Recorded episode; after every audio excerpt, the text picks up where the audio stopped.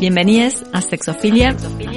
En este espacio nos juntaremos para reflexionar sobre el sexo, la sexualidad, erótica y la salud sexual de la manera más incómoda e incomodante posible, para discutir y tensionar nuestros imaginarios sexuales. Yo soy Silvia Aguirre, soy psicóloga, sexóloga y una mujer heterosis apóstata. Emma Song, feminista prosexo, activista de la disidencia sexual. Yo soy Noelia Benedetto, psicóloga y sexóloga con perspectiva de género prosexo y una mujer heterosis apóstata. Esto es Sexofilia.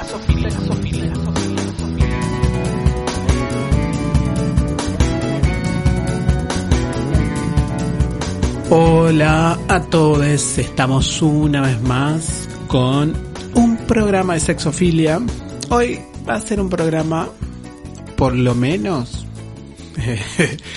comprometido, eh, por más que a Silvia no le guste la palabra. Comprometedor. Y comprometedor, que eso es lo peor, porque una cuando se compromete, te compromete en muchos sentidos. Y hoy vamos a hablar un poco sobre, o le vamos a poner ese título, vaya a saber si hacia ahí terminaremos yendo, pero tiene que ver con esto de pensar afectos y miedos. Y en eso de pensar afectos y miedos, como en nuestras relaciones sexuales y afectivas, parece que eh, lo único que queremos hacer es conservarnos a nosotras mismas de alguna manera porque, y esto es mío, no quiero comprometer a nadie, parece que siempre leemos a las otras personas como eh, una amenaza o una agresión hacia nosotras mismas y que amenazan paradójicamente y en este contexto tan particular en el que vivimos en la Argentina nuestra libertad por ejemplo. Entonces muchas veces ese amor o afecto o el querer o el deseo sexual, digo, todo eso mezclado que generalmente aparece, parece que amenaza eso. Y eso produce un montón de memes, reflexión, comentarios en Instagram de las personas sobre qué hacer con eso cómo hacerlo y cómo mantener cierta distancia para que no pase, al parecer, con las otras personas. Acá hay unas definiciones de compromiso, ¿sí? Dale. Una dice, es del diccionario, ¿no? Obligación contraída por una persona que se compromete o es comprometida a algo. Una obligación contraída, dice. Obligación contraída. La segunda, un acuerdo formal al que llegan dos o más partes tras hacer ciertas concesiones cada una de ellas. Acuerdo y concesiones. Igual siempre hay que hacer concesiones, ¿o no? Pareciera que y son obligatorias, digamos, pues si no, no serían concesiones. sí, sí, hay algo. Hace ruido lo obligatorio. ¿Verdad? Parecen. sí, me parece como necesario, pero no sé si es obligatorio. Vos podés elegir no hacerlas, digamos, y, y, la otra persona verá si quiere estar o no en un espacio donde circulen o no concesiones. Pero en tanto relaciones con los demás. Hay un montón de espacios donde no hay concesiones, sobre todo en los vínculos sexoafectivos. Hay adherencias que no pasivas a situaciones que se proponen. O sea, por ejemplo, por ejemplo, esta toda esta línea del consentimiento es unilateral. Eso no es una concesión. Es un acuerdo, digamos. Ni siquiera, o sea, es plantear sí que no, o que no hay algún acuerdo se haría más del orden del consenso. No sé si hay si esto es de concesiones. A ver, pero ya, ro ya, ya, rompió, ya rompió, ya roto. Claro, a ver. Vos estás en un vínculo con alguna persona, ¿sí? De, de cualquier tipo de, de, de modalidad, ¿no? Ajá. Es decir, podés estar ahí, quedarte ahí, circular por ahí, adhiriendo a lo que la otra persona te propone barra impone, ¿sí? Y ahí podés estar consintiendo, diciendo, sí, bueno, lo, lo que tenés para Ahí va, entiendo, presentarme, ofrecerme, compartirme, lo que sea. Podemos decir entre los dos, no, a ver, en qué términos o en de qué manera nos vamos a, a vincular o de qué manera sería más deseable para los dos y ahí vos podés empezar a consensuar y en eso hay que hacer también concesiones. ¿No? Digamos, esto, esta frase de que el mejor acuerdo es el que no deja contento a ninguna de las partes. Sí. pero no sé si es en carácter obligatorio. Si quieres mantener un vínculo, sí. O sea, ¿se mantiene en vínculo sin cierta obligatoriedad de la concesión?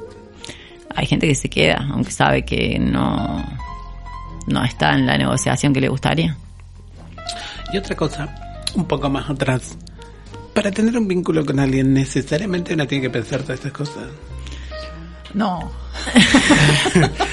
Creo que desde hace unos años sí, o hace un tiempo a esta parte sí, pero no necesariamente. Creo que hay todo un sector de la población y también hay una cuestión generacional de empezar a pensar esto, que es justamente esto que habla Ilius de, de cómo va cambiando los términos del cortejo, ¿no? De pasar en esta cuestión a veces de básicamente la, la cuestión normada y el guion al que se adhiere mm, sin ningún tipo de cuestionamientos a esto de poner en palabras los términos del contrato. Es decir, hay como una especie de pasaje de contratos tácitos e implícitos a cuestiones más explícitas, con un depósito de cierta ilusión de que eso va a ser la panacea y que va a hacer que, eso todo sea funcional, eficaz y, que perdure en algún punto o que sea sustentable, saludable y que genere bienestar mientras el tiempo que dure. Tampoco es tan así pero hay un plus añadido a hacer existir una comunicación acerca de las emociones y los afectos y las implicancias que eso tiene en relación al compromiso. Sí, que tiene una cosa como muy, muy idealizada, ¿no? Sí. Muy idealizada en cuanto a que si lo pones en palabras, que si hay un acuerdo con la otra persona, eso es lo que va a pasar, que no hay posibilidad de, de modificación, de cambio o de desconocimiento propio de emociones que pueden ir surgiendo, ¿no? Como no sé, eh, como que hubiera una especie de, contrato que se firma y que va a quedar y que va a poder ser cumplido y que de eso las personas no se van a mover, ¿no? Y eso parece toda una cosa, una, una gran ilusión. Entiendo que son búsquedas, ¿no? Que es como, bueno, a ver, este, los vínculos están en crisis, ¿qué podemos hacer para eh, aportar algún elemento que ayude a salir de la crisis o a que no sea tan profunda la crisis? Y bueno, este tal vez sería uno. A mí me parece que está un poco relacionado con esto de soluciones mágicas. Ahí va. Y igual siempre lo que una busca en una relación interpersonal es cierto bienestar. A ver, porque se supone que cuando uno está en un vínculo sexual y afectivo pareciera que el supuesto es que tenga que hacernos bien. No porque tenga que hacernos mal, digo, pero necesariamente ese es el objetivo de un vínculo sexual y afectivo, que nos potencie, que nos haga sentir mejores personas, que eh, necesariamente nos haga sentir bien en un sentido de bienestar psíquico, corporal, social. Porque hay como ese supuesto, me llama poderosamente la atención en términos de que pareciera que toda la batería que se trata de pensar y todo lo que intentamos pensar tiene que ver con sentirnos bien. Y que en última instancia, siempre como el otro es leído como una agresión, necesariamente por tanto, si sacamos de la ecuación a la otra persona, nos sentiríamos bien.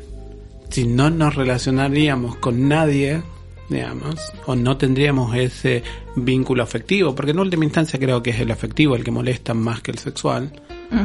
Eh, listo, el bienestar vuelve tan mágicamente como el supuesto acuerdo que alguna vez, digo, y como que la fantasía hoy es, me parece mucho más grande en ese sentido de, bueno, no es por ahí, digamos, eh, se hace tal o cual cosa, se hace tal o cual otra la otra persona y, y nunca va a ser por ahí, digamos, porque las personas se van a equivocar, van a echar moco, digo, porque son otras personas, primero no es una. Entonces como me, me llama poderosamente la atención que el efecto siempre sea individualizante, digamos, en última instancia no es el bienestar en tanto relación social, sino es bienestar en tanto mi bienestar propio, digamos. Que entiendo que es importante, no estoy diciendo, no le estoy menospreciando, digamos, pero sí entiendo que es problemático si esa es la consecuencia, digamos. Sí, Sí, eh, muy extendida eh, esta idea, ¿no? Esto, el infierno son los otros, ¿no? Un poco, un poco eso y si me alejo, si no entro en ese tipo de vínculos, eh, no tengo conflictos y estoy fantástica, ¿no? Y si empiezo en ese, en ese tipo de interacción, seguramente aparecerán problemas y depende cómo sea, cómo sean esos fantasmas, los problemas pueden ser o terminar siendo reales y concretos, ¿no? En función de lo que la persona tiene. A ver, eh, a mí me parece interesante esto de, pensar eh, que hay un bienestar individual y hay otro tipo de bienestar que no necesariamente es más jerárquico que el individual al momento de algo compartido, ¿no? Creo que sí, la premisa sería que sume y que no reste, digamos, ¿no? O habrá quien, no sé, prefiere que reste, no, no lo sé, digamos, tenemos que contemplar las singularidades también. Pero creo que hay ciertos malestares que se desactivan al momento de no vincularte. ¿Sí? al menos desde lo efectivo, ¿no? Hay, hay muchas cuestiones del orden de la incertidumbre, ¿sí? más allá de una connotación eh, de decir lo que alguien nos puede hacer daño, sí que la exposición, sino la simple incertidumbre, digamos, sin connotación ni positiva ni negativa que implican eh, esto de estar en una relación con otros o intentar vincularse con otros, creo que también es lo que de repente tiene como mala prensa. Sí, hay muchas cuestiones del orden del alivio cuando no está eso. ¿no? Digamos, cuando no hay otra persona o otras personas de las cuales se lleva parte de, de, de, mi libido, de mi atención o de mi estar o no pendiente. Igual, viste que siempre en última instancia, no sé si en última, pero digo, parece algo muy importante que en un momento uno dice, bueno, por más que una esté bien, dice, bueno, vamos de nuevo a probar. Y hay eso, que ir a... Eso pensaba con, con, cuando hablabas que si realmente esto oficiara a modo como de condicionamiento clásico, sí. Bueno, hay, hay personas que también transitan esto, como decir, en, ante el, el, malestar que genera o la, o la pérdida de la ilusión que una depositó, esto de la salida es, bueno, no volver a intentarlo más. También esta idea de como esta búsqueda incesante del estar bien, ¿no? Como cosa compulsiva, que puede ser para algunos en un estado de, a ver, sin vincularse y otros vinculándose, pero siempre con, con, con la fantasía esta del, del, estar bien y de que se puede estar bien y que ese estado se puede sostener y que es el estado en el que tenemos que estar uh -huh. permanentemente, ¿no?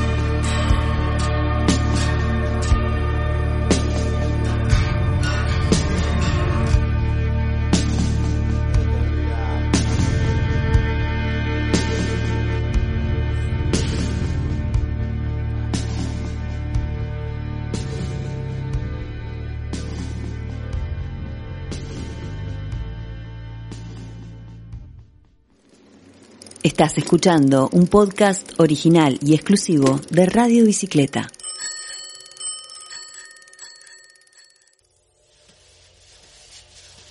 Bien, pensando en esto, también esto que decíamos al último de, bueno, una de, quiere volver a reconectar por ahí. Estaba muy bien solita, pero como, como lo bueno dura poco. bueno, ella quiere como tocar gente, qué sé yo. Y bueno, y aparece toda esta idea o que algo se ha vuelto muy común de que, bueno, está bien, como produce mucho malestar ese vínculo afectivo que podría potencialmente producir mucho malestar, em, bueno, tengamos entonces sexo sin comprometernos en algún vínculo afectivo. Como si un vínculo sexual no fuera afectivo, pero ese es otro tema. Eh, entonces, como, como que eso se ha vuelto como muy, muy de sentido común, me parece. O por lo menos a mí me cuenta la gente, yo la verdad que desconozco. Pero gente que me cuenta sus experiencias. como todo el tiempo marcando continuamente, no, bueno, esto es solo sexo o esto lo pongamos solo en el marco del sexo. Digo, y que también es una forma del acuerdo afectivo, del acuerdo supuestamente afectivo. Entonces como muy extraño y que también salvaguarda eso, bueno. Acá vamos a estar a salvo. Si hacemos un pasito más, o si el cepillo de dientes se queda, o si eh, ya hay alguna prenda en, El desayuno. Nick, o compartir el desayuno, o invitarte a hacer otra cosa que no sea solo coger. A mí esa, esa es la que más me mata, cuando la gente se pone nerviosa. Pero digamos, cuando invitas a otra cosa que no sea solo coger, no me ha pasado, ojo, debo admitir. Pero, Como la peli está, una relación pornográfica. ¿cómo era esa peli? Es una peli de dos personas, es francesa, que se conocen a través de estos como Tinder, pero de, de, de teléfono común. Digamos, en los 90 era estas, Ah, claro, claro, como un- estos sí, macheos sí, sí. a través del teléfono común de la llamada. Y entonces lo que hacen es citarse en un motel, ¿sí? Eh, en determinada fecha, eh, solamente para tener encuentros sexuales, pero no saben nada acerca del otro, ¿sí? Y esto, digamos, no tienen forma de contactarse de otra manera. No hay manera, no hay modo. Entonces, al, al cierre de un encuentro dice, nos volvemos a encontrar en el próximo, ¿sí? ¿Qué pasa si alguna de, de los dos no llegas, no? Digamos, porque no hay modo. Y no se pueden hacer preguntas personales. Eh, bueno, no quiero spoiler tanto, pero en algún No, momento dale, dale, dale. eh, alguien hace circular algo de lo que siente por el otro y entonces empieza esa pretensión como de, bueno, de conocer. Claro, una vez que aparece el afecto habría que conocer más que simplemente el cuerpo, digamos, para decirlo de Claro, como si lo que hubiese estado pasando no hubiese sido una forma de conocimiento y de reconocimiento, ¿no? Entonces, cuando surge eso, vean la película. Manera. Ahí va. Bueno, pero, y claro, y ahí no quiero yo suponer en qué sigue la película, pero pareciera que eso rompe algo. Sí. Hace un quiebre. O sea que el sexo en última instancia no importa, digamos. En, en- en- en tu última instancia, no sé. ¿Perdón? claro. O sea, es como una apreciación un tanto desde lo particular a lo, a lo universal, no lo obvio, sé. obvio, como buena filósofa. Pero, pero digo, me, me hace mucho pensar porque, como está, por un lado, hipersexualizado, la relación con los otros está hipersexualizada. Queremos tener sexo, todas presumimos por Instagram, bueno, entonces y todas, yo no. Beboteo. Pero, claro, pero otra gente, digamos, yo le pongo like a otra gente. Eh, está todo el sexo por un lado y parece que toda la idea es esa, disfrutarnos sexualmente, qué sé yo, pero por el otro lado aparece toda esta construcción de salvaguardarnos de algo que pareciera que la- es inevitable. Bueno, esto del, del, del tabú que alguna vez lo hemos hablado, ¿no? Digamos, de que en primera instancia, cuando los vínculos comienzan desde el lugar sexual, es lo más accesible y después se vuelve algo como hiperjerarquizado. Cuando ese vínculo tiene otra connotación, otro compromiso. A ver, me perdí. Claro, a ver, si de repente yo mm, me relaciono de una manera monogámica, ¿no? Y planteo un Ajá, contrato cerrado con alguien, ¿sí? En cierta forma lo que hago es blindar algo, ¿sí? Que en otra cualidad o en otro estatus del vínculo sería lo primero que se accede. Es decir, que lo que hago es jerarquizar algo que de otra manera No lo tendrías. no, no, sí, se, se accedería sin ningún tipo de contrato mediante. O, o sin ese tipo de contrato. Entonces, Ajá. como que algo pasa a eh, estar valuado de otra manera o a sobrevaluarse, también podríamos pensarlo, cuando contratamos algo, pero en realidad era algo que en otro estatus vincular podría haber tenido, digamos, como con otra frecuencia, podría haber sido bastante accesible. Esto de antes se dibujaban las cuestiones del amor para llegar a tener sexo y ahora muchas veces lo que se hace es tener sexo para encontrar algo del apego, del afecto, del amor. Pues estaba pensando que me creo, o, o en realidad era más como pregunta, que aunque sea, digo, vamos, vamos a suponer que alguien se habilita a encuentros sexuales. Sí, a un Y- plan cool, como dicen los franceses. Bien. Pero, y, y- y nada de esto de ligar con un tipo de afecto más conocido como eh, amor, ¿no? Eh, o por lo menos con las formas habituales de conocimiento del amor. Entonces, la persona eh, es como que aparentemente tendría permiso para vivir eh, su sexualidad compartida con otra gente, ¿sí? Pero eso solo, digo, aunque se ponga es- ese nivel, nivel de, bueno, con afectos no, ¿hasta qué punto ese sexo mm, no es algo que dé miedo? Quiero decir, vamos a suponer, la persona empieza con las prácticas sexuales y empieza a tener. ¿A partir de qué momento esa misma situación le empezaría a dar miedo? ¿O es que eso no le daría miedo nunca porque está como habilitado? Mi hipótesis es que si hubiese un recorrido dentro de ese tipo de vivencia sexual, recortada de lo afectivo si fuese posible, en un momento empezaría a dar miedo también. ¿Y en qué momento empezaría a dar miedo? Por ejemplo, con exploraciones. Es como que ese sexo también tendría determinados tipos de límites demarcados. Uno de los límites demarcados es sin afecto, pero también creo que habría límites en el tipo de sexo. Sí, estoy de acuerdo. Bien, qué suerte. No, estoy de acuerdo porque es muy común, es muy común decir, bueno, todo, acá no hay exclusividades y bla, y qué sé yo, pero, y a mí me gustaría probar cierta práctica Sí. sexual con, bueno, con ciertas personas, porque y la verdad que eso a muchas personas le dicen, ay, ¿por qué yo, por qué no me propone a mí? Digamos, con la confianza corporal que hay, con los quizás años o tiempo que una lleva. Y eso como que reifica todo eso que en algún momento se puede nombrar como celos, paradójicamente, digamos. Como, ¿por qué confiar en una práctica sexual específica con alguien que apenas conoces es mucho más experimentable que con alguien que conoces de hace un tiempo. Eso es muy maravilloso en ciertos ámbitos que sucede y la gente se pone muy nerviosa cuando eso sucede. Muy nerviosa al, al, al punto de que las, los vínculos terminan, digamos. Como si terminara una relación monogámica. Digamos. O sea, es como muy fuerte eso, pero sí es muy cierto. Es muy cierto que hay algo del orden pareciera, de la materialidad del sexo. Voy a decir algo feo que la inmaterialidad del afecto no tiene, digamos. Y, y que vuelve en algún momento, digamos, como si volviera en el sentido de decir, bueno, listo, vos no amás, vos no querés a otra gente, vos, pero, no sé, querés que te, que te espanquen o que te den chilos en el culo alguna otra persona que no sea yo. Y eso mata, digamos. Eh, panqueo Matagana. Eh, Qué gran verdad. claro. no, acabo de llegar acá.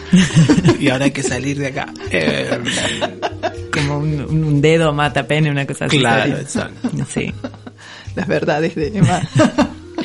Digo, y es muy terrible eso y también es, a ver, también es eso, digo, por ahí lo mismo, bueno, somos una pareja abierta, ponele o algo así, o qué sé yo, o poliamoroso, lo que sea, bueno, y también queremos experimentar sexualmente. ¿Lo hacemos juntos o por separado? ¿Qué significa eso? No. ¿Qué afectos se moverían si lo hacemos juntas con otras personas? Sería un trío, sería, qué sé yo, una orgía, ponele, o... Si lo hacemos por separado, ¿qué significa? Sí, hay como un criterio de exclusividad que aunque, digamos, se, se abra en algún punto, se sostiene en algún otro, digamos. Exacto. Eh, Digo, hablando de la incertidumbre que vos decías. hablando con un analista me decía los otros días que, que la exclusividad es una construcción delirante. Dice, es básicamente, dice, algo que, que, que sostenemos como, como una folia de Deux, como, un delirio de a dos o demás. Dice, porque aunque contratemos exclusividad con alguien, nunca vamos a ser jerárquicamente exclusives, digamos. Siempre va a haber más lugares, más cosas, más personas, digamos. La exclusividad sería uno a uno y una a una, una a una, digamos, como esto, no sé, por ejemplo, en el Imperio de los Sentidos, que ahí se ve como bastante bien esa casi simbiosis, eso sería como una exclusividad que básicamente en esa pretensión de exclusividad se va la vida, se va el eros, ¿no? No hay lugar para algo más, ni, ni siquiera para un espacio en el que circula algo de aire. Yo lo que le agregaría al delirio de dos es que también lo podemos inventar. Digo, me parecería que, que una opción más psicótica, lo voy a poner de esa manera, es más positiva en el delirio de dos. Digamos, bueno, listo. Si es esta la que vamos, bueno, por lo menos inventemos una propia. No con otro en un sentido monogámico, sino bueno, a ver quiénes son, quiénes son mis pares en última instancia, digamos. Con quiénes podemos habitar este delirio, digamos. Por eso es que a esto voy, digamos, que la, la- la exclusividad puede ser pensarse como radical o no, pero siempre va, hay como un resabio, se va corriendo, digamos, puede ser en esto también, hasta en la particularidad de una práctica. No. Exacto. Sí, sí, sí.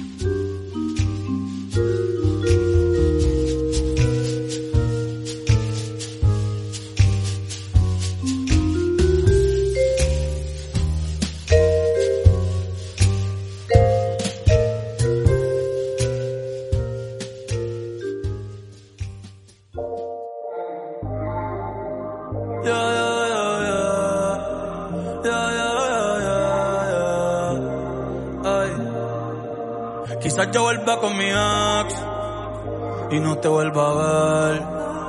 quizás no te importa, quizás te va a doler. Esto es un ratito,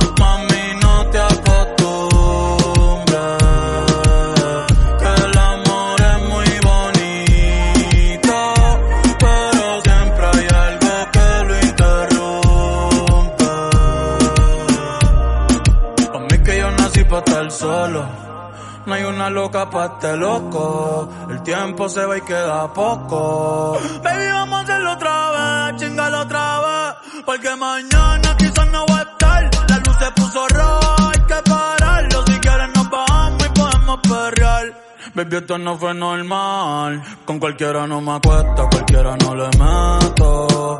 Ni le cuento mis secretos. Me pongo feliz cuando llegan tus textos. Porque cualquiera no me acuesto, cualquiera no le meto.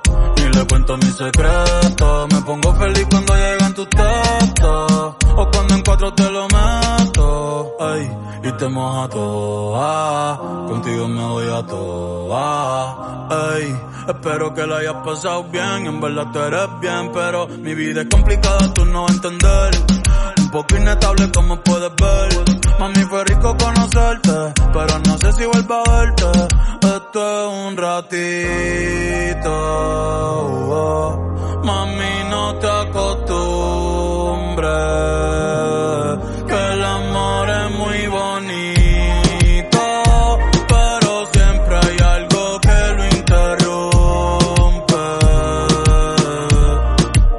que yo nací pa' estar solo.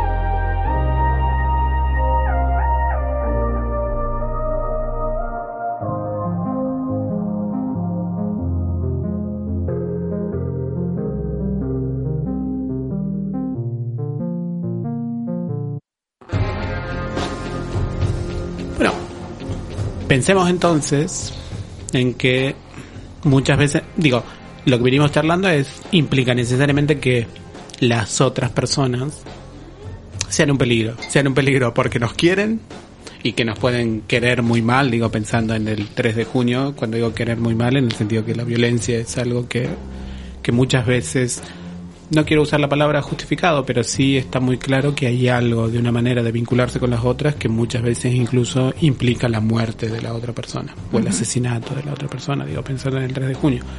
Digo, el peligro de los otros no es tampoco un peligro que no debamos sopesar, por un lado. Pero digo, es como muy interesante pensar que el peligro de los otros viene tanto porque nos quieren o porque no nos van a querer. Como se, se- digo, y pareciera no haber un lugar posible en la relación interpersonal en este contexto. No sé si una se relaje, pero sí por lo menos una vinculación un poco más tranquila, menos odiosa, le voy a poner de esa manera, con, digo, con esa cosa de, ay, me encanta esa persona, pero, me encanta esa persona, pero, siempre vieron que hay un pero, Te quiero, pero hay el Sí. libro de Abadi que se llama así. Y eso me llama poderosamente la atención, digo, pensando en lo que veníamos, como, en lo que veníamos hablando. Mm. ¿Las personas van a dejar de ser un peligro? Si lo pensamos en términos de peligro, según Butler, no, digamos. Siempre estamos expuestas al daño, digamos. a la vulnerabilidad. Ahora, eso tiene que necesariamente una respuesta securitista individualizante, digamos, porque en última instancia eso, digamos, cerramos sobre sí y hacemos nuestro country emocional, le voy a poner de esa manera. Hermoso. Y me parece que es eh, una ficción, pero que es una ficción como que va cobrando mayor cantidad de adeptos y de adeptas, ¿no? Mm.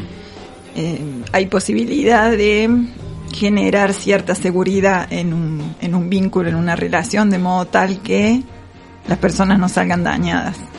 Esto en sí me resulta ilusorio. Hmm. Es que es una utopía, digamos, donde se depositan ciertas garantías. Hoy en día creo que la garantía está puesta en la comunicación. En otro momento a lo mejor estaba puesto en un contrato de matrimonio o en el título del, del vínculo. Hoy en día me parece que la garantía está depositada en el poder de la comunicación, digamos, en lo que circula, en lo que podemos expresar, en la asertividad.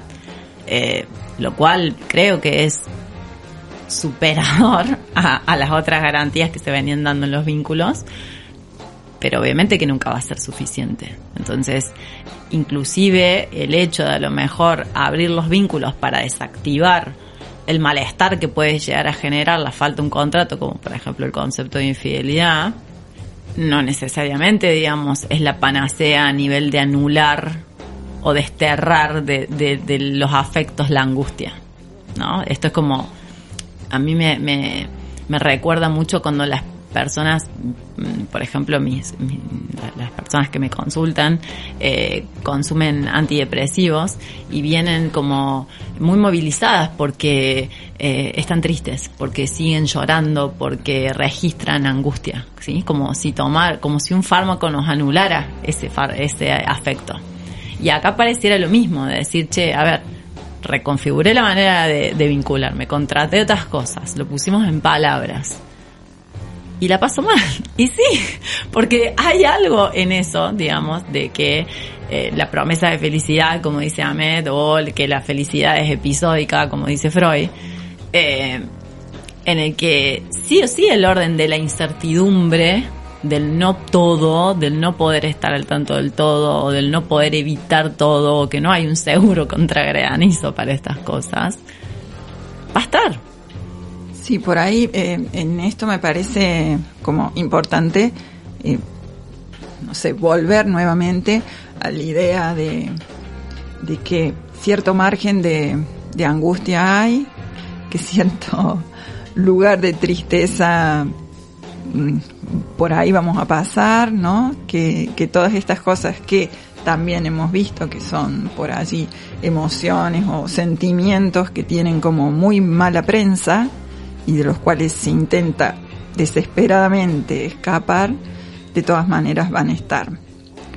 Eh, a mí me, preocupa esto de pensar en, nuevamente digo, en que la comunicación vaya a, hacer un salvoconducto tan este, esperanzador, porque me parece que, no lo es. Igual hay algo, mm, digo, yo estoy un poco de acuerdo con lo que decís. Digo, un poco y un poco en qué sentido, porque hablar para siempre mm, no tiene sentido, digamos, hay como, me parece que por ahí hay como un metalenguaje del lenguaje, del lenguaje de lo que debería ser la posibilidad de expresar nuestro deseo, nuestras emociones, lo que una quiere de una relación. Las personas apenas saben lo que quieren de la vida, imagínate lo que quieren de una relación. Sí. Y eso me llama poderosamente la atención y parece que para tener una vida plena o algo por el estilo, una debería saber claramente qué es lo que quiere de una relación. Por ahí una es más vieja y ya sabe medianamente por haber echado moco durante muchos años, digamos, que medianamente quiere y que no pero no es la regla, o digo, o no necesariamente, incluso una puede morir sin saber qué quiso hacer de la vida, digamos, y, no está mal, digo, no, no, me parece que esto... Y que por ahí, a ver, es como si hubiera una obsesión por comunicar algo que ni siquiera vos sabés.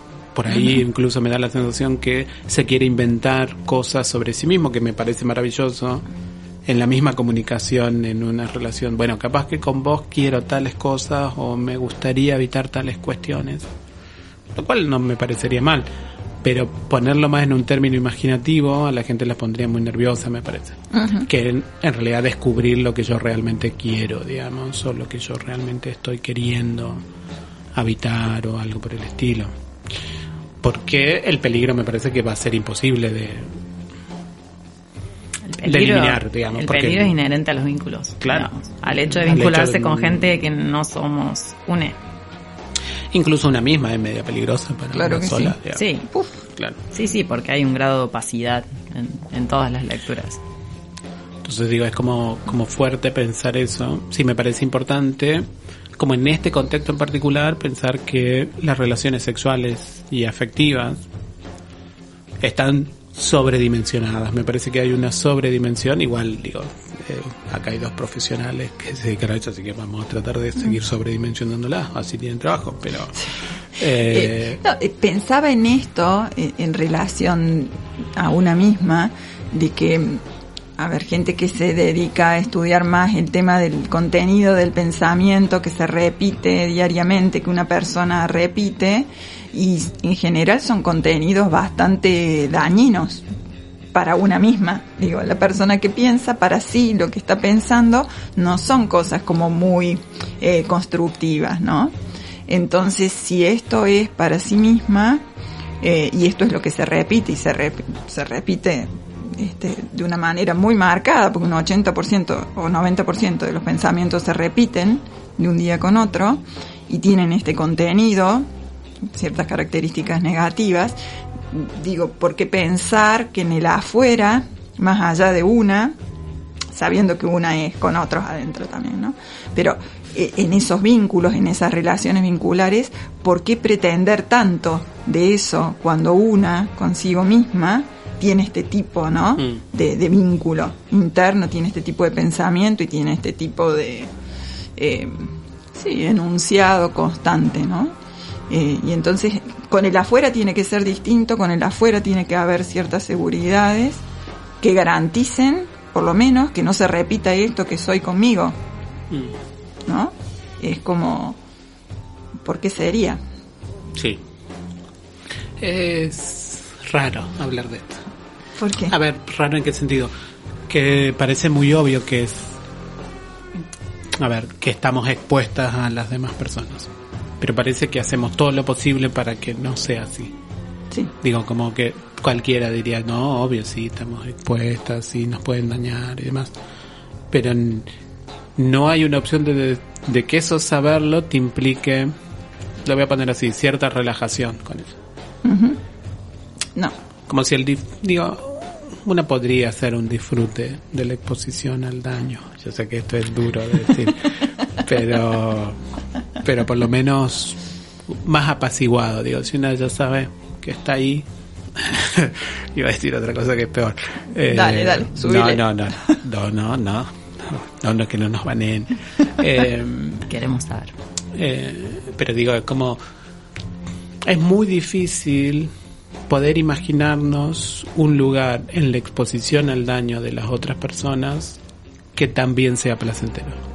Y no placentero en el sentido de que volverlo bueno, digamos, o sentirnos bien con eso. No, no, que ese sentirnos mal no necesariamente implique una respuesta rápida, obsesiva, lo voy a poner de esta manera, pero en un sentido común, de volver a sentirme bien inevitablemente, lo cual implica desagregarme de lo social rápidamente, digamos. Y lo cual implica, también me parece, como bueno, cuáles van a ser mis alianzas, cuáles van a ser mis compromisos con las otras personas, por más que las palabras sea fea, compromiso, digamos, pero pero digo, es como hay algo ahí que quizás puede ser una ¿Cómo pensar eso? ¿Cómo podríamos pensarlo? Digo, es como muy difícil, o por lo menos a mí me resulta muy difícil.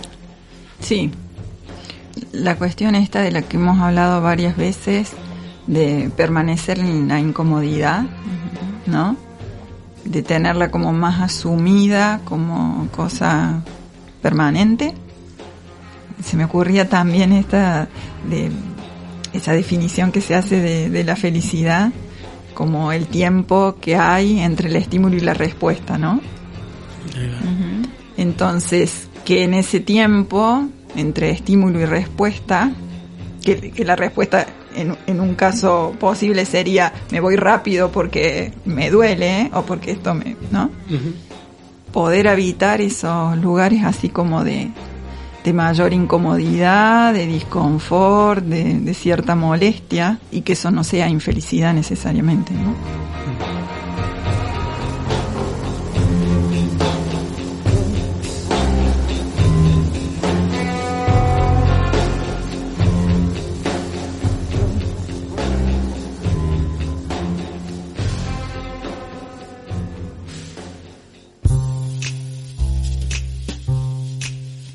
En nuestro glosario de hoy, nuestro maravilloso diccionario que llevamos todos estos programas, vamos a hablar de, uy, y ahora se me fue, filo, filofobia. Filofobia. Por favor.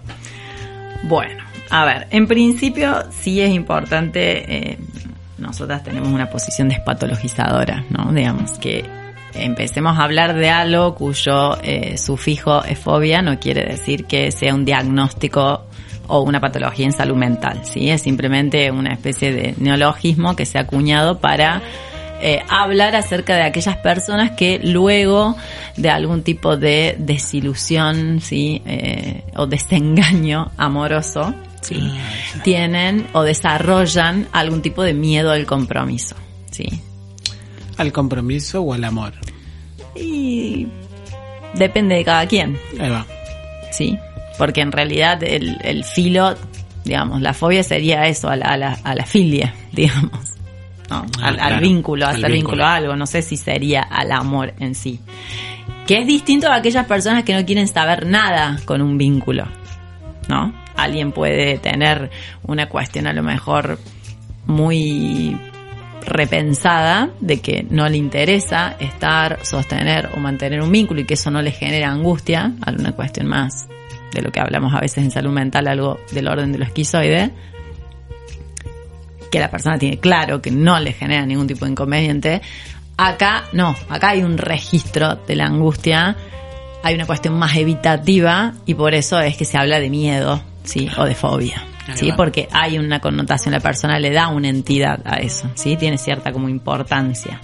Entonces, eh, bueno, en estas cuestiones podría ser, digamos, como algo más de, de- de epocal también en esto de, eh, de repente, eh, desarrollar este tipo de eh, posiciones antes de, de- ante los vínculos. Ahí va. O sea, es entonces, en última instancia, miedo a comprometerse afectivamente con las otras personas. Sí, no sé si es el, te- el tema ahí como del compromiso. Me parece que algo también a que circule un vínculo en el que haya algo de lo afectivo. ¿Sí?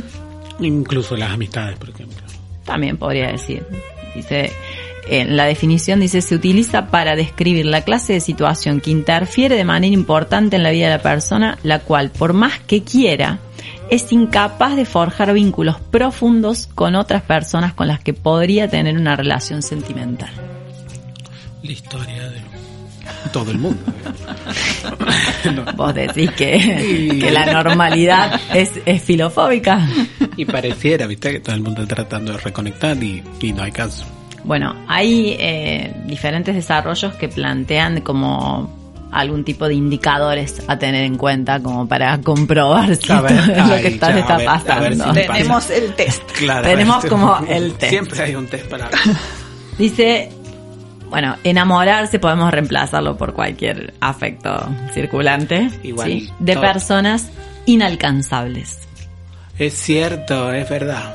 como un modo de dificultad que la relación se concrete y también de poner la responsabilidad fuera de la persona misma. Como ¿sí? por no ejemplo, es que yo ah, tenga no miedo de enamorarme, sino que las circunstancias hacen que la relación no sea factible. O sea, vamos completando.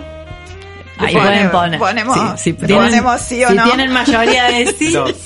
Yo tengo dos ya. pero dije una recién. Ah, esa era una. Se ya está, bueno. No. Listo. Esta es la uno. Enamorarse de personas inalcanzables. Ay, tipo- Dos. Relacionarse con gente muy distinta a uno mismo. Ahí no te puedo asegurar. El hecho de que el vínculo no prospere se produce de manera natural, ¿sí? Esa es la conclusión a la que llegamos, y la persona no siente la presión de terminar a causa de sus miedos con una relación que parecería funcionar. Claro. Igual a mí me gustaría conocer gente que no tenga nada que ver con lo que yo hago. Y era- va a haber mucha. sí. Va- Vas a tener una muestra muy amplia, creo que es más no, complejo en Te, pero- te llevamos, Emma. Me llevan a esos Te- lugares, listo, perfecto. Pero que la gente haga el esfuerzo. Oh. Claro. Porque hay que, habría que hacer el esfuerzo. Tres. Buscar defectos en la persona con la que se está vinculando como forma de justificar ante sí misma que no es la indicada. Sí, Bravo. esto de la indicada Bravo. es un montón. Bravo. Y por lo tanto que no hay que implicarse más. Y sí, ¿para qué? ¿Para qué? Bueno, igual esto también, digamos. Esto funciona para todo. Claro, o sea, porque dos. ¿dónde está el agenciamiento? O sea, ya si no te podés quejar del... del- no te podés tomar el do por un defecto, ¿qué, qué, qué nos queda, no? O sea... Cuatro. Ocasionar discusiones y peleas con el vínculo o los vínculos en una búsqueda porque sea la otra persona quien deje la relación. ¿Viste? Como pinchar al otro como para que tome una Que decisión. pero eso es muy común. Sí, esa es. Esa es la clásica. ¿Qué puedo decir? Che, ¿por qué estamos peleando? aparece la cuestión de poner la responsabilidad justamente en la otra persona. Igual esto es como extraño porque los otros días leí una encuesta que había una diferencia radical, no recuerdo los porcentajes, se, se los debo, pero decía que eh, genera mucho más malestar ser dejade que dejar. Sí, sí, eso seguro. Bueno, acá parecería como una, toda una inversión en esto, a no ser que, que una tenga cierta tranquilidad. no, no, porque en realidad, como vos haces todo lo posible para que la otra persona diga, esto ya es insoportable, chicos. Claro. Terminemos con claro, esto. te- te- claro. Paremos, paremos con el sufrimiento. se termina colapsando. Y la quinta, aislarse emocionalmente si siente que la otra persona se está acercando demasiado. ¿Sí? Empezar a gostear, empezar a ¿sí? desaparecer, Nunca clavar el visto, no responder los mensajes, llenarse de otras actividades o inventar pretextos para no juntarse. Ahí va. Salmonella. Dice... El COVID. Ah, perdón.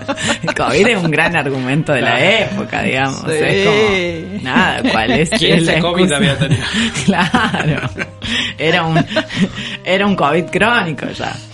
Eh, Es que no entonces- me estoy recuperando. no salgo más. Entonces, dice, estas personas buscan romper la relación para recuperar de esta manera esta ilusión de control que supuestamente han perdido por vincularse con otros y con él la estabilidad que quieren para su vida. ¿sí? Eh, ¿Qué pasa? No queda ahí. ¿sí? La persona en el corto, mediano, largo plazo algún malestar tiene en el sentido de decir, bueno, hice hasta lo imposible para que no se diera, pero en realidad quiero y me da miedo o me genera malestar. Muy difícil. Muy difícil. Bueno, tiene un funcionamiento Bastante muy eh, y sí, muy, muy, son- neurotípico, digamos. Es, Todas las películas, es una neurosis de libro esta cuestión, ¿no? Entonces, eh, la idea es que el malestar después se pasa a esto de, bueno, querer vincularse con alguien, ¿no? Está muy difícil.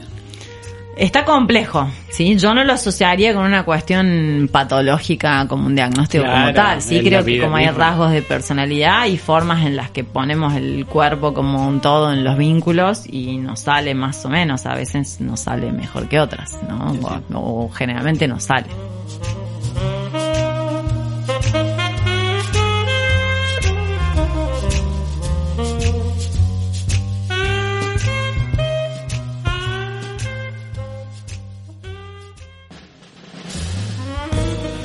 Hemos llegado al final, como siempre. Siempre todo lo lindo tiene que terminar. ¿Vieron? Incluso este compromiso que asumimos. Eh, bien. Nosotras somos. Silvia Aguirre. A mí me pueden encontrar como lic.silviaaguirre. Noelia Benedetto, mi Instagram es arroba lic.noeliabenedetto con B larga y 2T. Y aquí quien les habla, Amazon. No me busquen porque no me van a encontrar. Séxitos. Baby,